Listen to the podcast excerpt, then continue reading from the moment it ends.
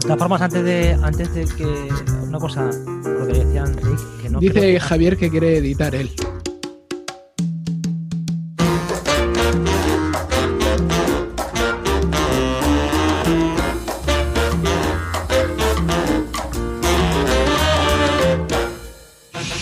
No, pero una cosa rápida es porque me parece interesante lo que decía Enrique también en Portugal. No sabía que estaba en Portugal. El- que yo creo que es. mm, Lo decía antes, no sé si estábamos grabando, porque llevamos un rato grabando ya. Que yo creo que es una cuestión que no es solamente de los países así mediterráneos, ibéricos, y es una cuestión que es, eh, es del mundo occidental. Yo creo que el mundo occidental, nuestra forma de vida es Javi. mucha libertad y, y se está gente tomando esto como, como que no se lo creen. O sea, es- también es una, una idea de, de como la en el mundo occidental la gente piensa que es más fuerte de lo que realmente es. ¿vale? O, o es, o es que, vamos, que esto no es por supuesto algo habitual, pero también estamos viendo, si lo viéramos por la parte filosófica, estamos viendo cómo vivimos en un mundo demasiado confiado en sí mismo. Mm, Y eso se nota. Es decir, yo creo que la gente es muy confiada. Piensa que si se pone enferma va a tener un hospital, que si hay algún problema alguien se lo resolverá.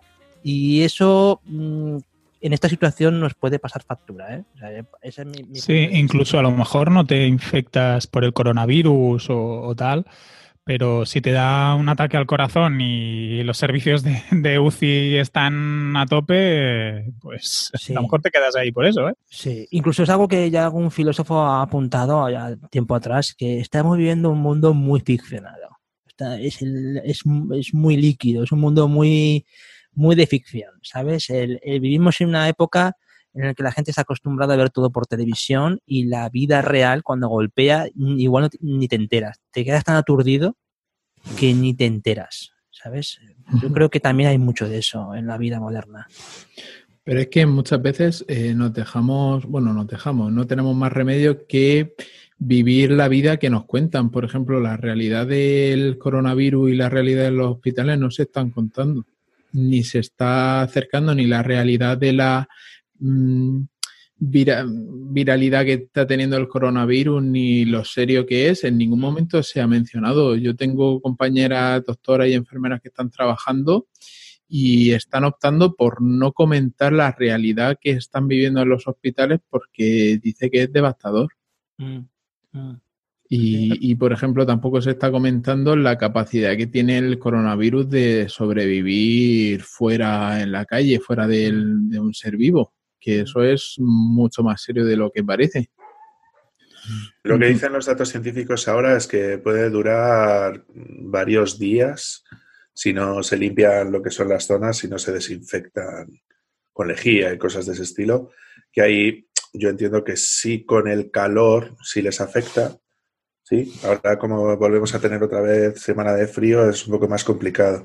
Yo por lo que sí tengo entendido de servicios sanitarios, bueno, yo estoy muy relacionado con el sector sanitario, lo que dicen es que eh, hay mucha gente doblando turnos y así. Las UCIs, dependiendo de la zona donde estés, están más ocupadas o menos ocupadas. Y, y lo que es el personal está hasta arriba que no puede más. Eh, De hecho, la última noticia que he estado leyendo es el tema de que, de que van a traer a gente de la reserva, es decir, gente que son médicos jubilados o gente que no ha terminado el MIR todavía de la especialización, les van a poner directamente a, a, currar como locos. Eh, claro, aquellas personas que son mayores y tal se van a encargar más del rollo de atención primaria, porque y para no tratar a gente que no sea susceptible de tener coronavirus, porque no deja de ser un médico de 70 años, no deja de ser eh, población de riesgo. O sea que en ese sentido, eh, más o menos eso es lo que se prevé. Ya, ya para finalizar, que creo que el- la gente pues es muy blandita hoy en día, ¿eh? Y además, otra cosa que me parece muy injusta es toda la gente que está ahora en primera fila de esta crisis y, y muchas veces la gente eh, como que, oye, mira, eso de quedarse en casa 15 días, que uy, qué sacrificio, vamos a ver, sacrificio 15 días quedarte en tu casa, ¿de qué estamos hablando? ¿Con la nevera llena?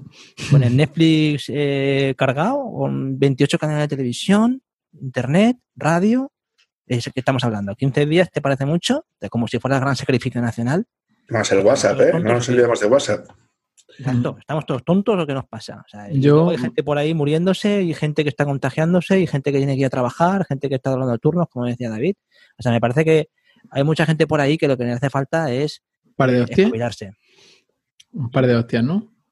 Yo, siempre, no sé, se me viene siempre, siempre, siempre que eh, cuando camino por la casa, se- o sea, nada más que el hecho de poder desplazarme de una habitación a otra, me hace recordar la situación que vivían muchos judíos durante la Segunda Guerra Mundial, que estaban metidos en las paredes de las casas sin poder ni siquiera ponerse de pie. Y Sí. "Sí, es que esto es un lujo, es que te lo juro que nada más que el ponerme de pie y caminar por la casa, se me... O sea, Exacto.